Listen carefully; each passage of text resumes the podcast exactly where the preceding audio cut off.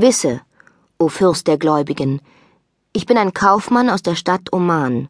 Mein Vater war auch Kaufmann, besaß viele Güter und trieb einen großen Seehandel. Er war ein edler Mann, lehrte mich schreiben und was sonst der Mensch wissen soll. Einst saß ich in meiner Wohnung mit mehreren Kaufleuten. Da kam ein Diener und sagte, Herr, es ist ein Mann an der Türe, der um Erlaubnis bittet, vorgelassen zu werden.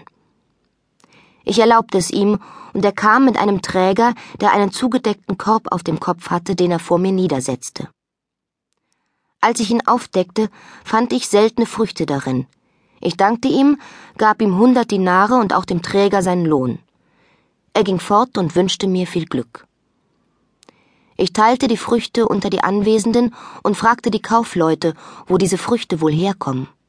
Sie sagten, von Bagdad, beschrieben mir die Stadt und fügten hinzu. Es gibt in der Welt keine angenehmere Stadt als Bagdad und keine besseren und wohlgesitteteren Leute als die Bewohner derselben. Ich hatte nun keine Ruhe mehr, so groß ward meine Sehnsucht, dahin zu reisen. Ich verkaufte zuerst meine Güter und meine Schiffe für hunderttausend Dinare, dann meine Sklaven und Sklavinnen, und mein Vermögen belief sich schließlich auf eine Million Dinare, neben den Juwelen und Edelsteinen. Ich bestieg ein Schiff, ließ alles darauf bringen und reiste nach Basra, wo ich einige Zeit verweilte. Ich verkaufte zuletzt auch das Schiff und mietete ein anderes, auf das ich mein Vermögen brachte und fuhr damit weiter nach Bagdad. Daselbst angekommen, fragte ich, wo die Kaufleute wohnen, und man sagte mir, in einem Quartier Karch genannt. Ich ging dahin, mietete ein schönes Haus in der Safranstraße, ließ alles, was ich bei mir hatte, dahin bringen und lebte dort recht angenehm.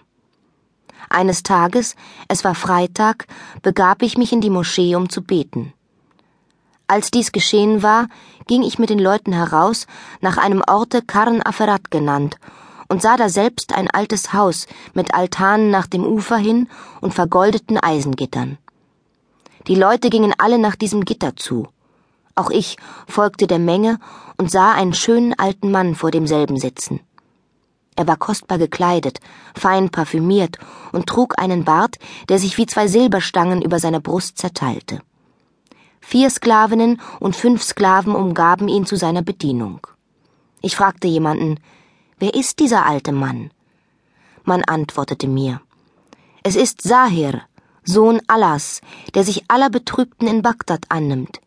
Wer bei ihm einkehrt, kann essen, trinken und schöne Mädchen sehen. Da sagte ich, bei Allah, ich suche schon lange ein solches Haus. Ich ging also auf den Alten zu, grüßte ihn und sprach zu ihm.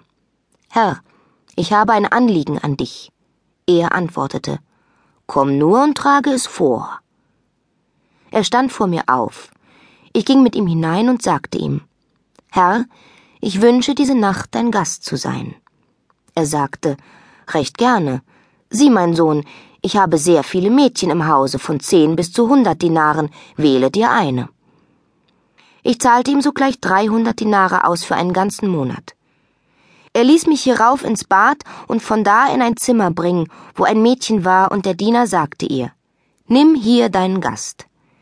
Sie nahm mich gut auf, ließ mich neben sich sitzen und befahl vier Sklavinnen, die sie umgaben, mir zu essen und zu trinken zu bringen. Sie trugen einen Tisch mit kostbaren Speisen herein, worauf folgende Worte geschrieben waren. Sage, hast du nicht Lust auf Hammelfleisch in einem großen Topfe gekocht, das wie Rosenwasser, Moschus und Ambra duftet? Willst du essen, so greife zu. Magst du nicht, so bist du ein Narr. Man brachte uns Wein, das Mädchen nahm die Laute und sang. Ich verließ sie hierauf und ging zu einer andern und fuhr fort, bis ich zur schönsten kam, die ein wahres Wunder von Anmut und Liebenswürdigkeit war. Eines Abends hörte ich ein großes Geschrei, fragte, was es wäre, und man sagte mir, alle Bewohner der Stadt fahren auf dem Fluss spazieren.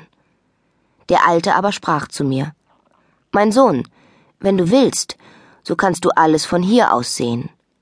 Ich stieg daher mit ihm auf die Terrasse, von wo ich eine Menge Volk mit Wachslichtern und Fackeln in großem Gedränge sah.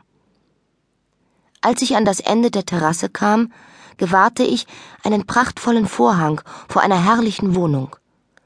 Mitten in der Wohnung war ein Sofa von Zypressenholz mit Gold belegt und mit dazu passenden Kissen und Matratzen. Ein Mädchen saß darauf. Ich hatte nie ein schöneres in meinem Leben gesehen. Neben dem Mädchen stand ein Jüngling, der seine Hand um ihren Hals geschlungen hatte und sie küsste. Als ich dies sah, o Fürst der Gläubigen, da war ich nicht mehr Herr meiner selbst und wusste nicht mehr, wo ich auf Allahs Erde war, so schön war ihre Gestalt. Als ich dann wieder herunterstieg, erkundigte ich mich nach ihr bei meinem Mädchen und fragte es. Was ist das für eine junge Frau, die so schön ist, dass mir der Kopf schwindelt? Sie lächelte und sagte, Hättest du wohl Lust, dich ihr zu nähern? Ich antwortete, Bei Allah ja, und koste es mein Leben. Da sagte sie, Das ist die Tochter Sahirs und unsere Herren. Wir alle sind ihre Sklavinnen. Weißt du, was es kostet, einen Tag bei ihr zuzubringen? 500 Dinare. Und das tut doch dem Herzen eines Kaufmanns weh. Ich aber sagte, bei Allah, dem Allmächtigen, ich will gerne mein ganzes Vermögen für sie hingeben.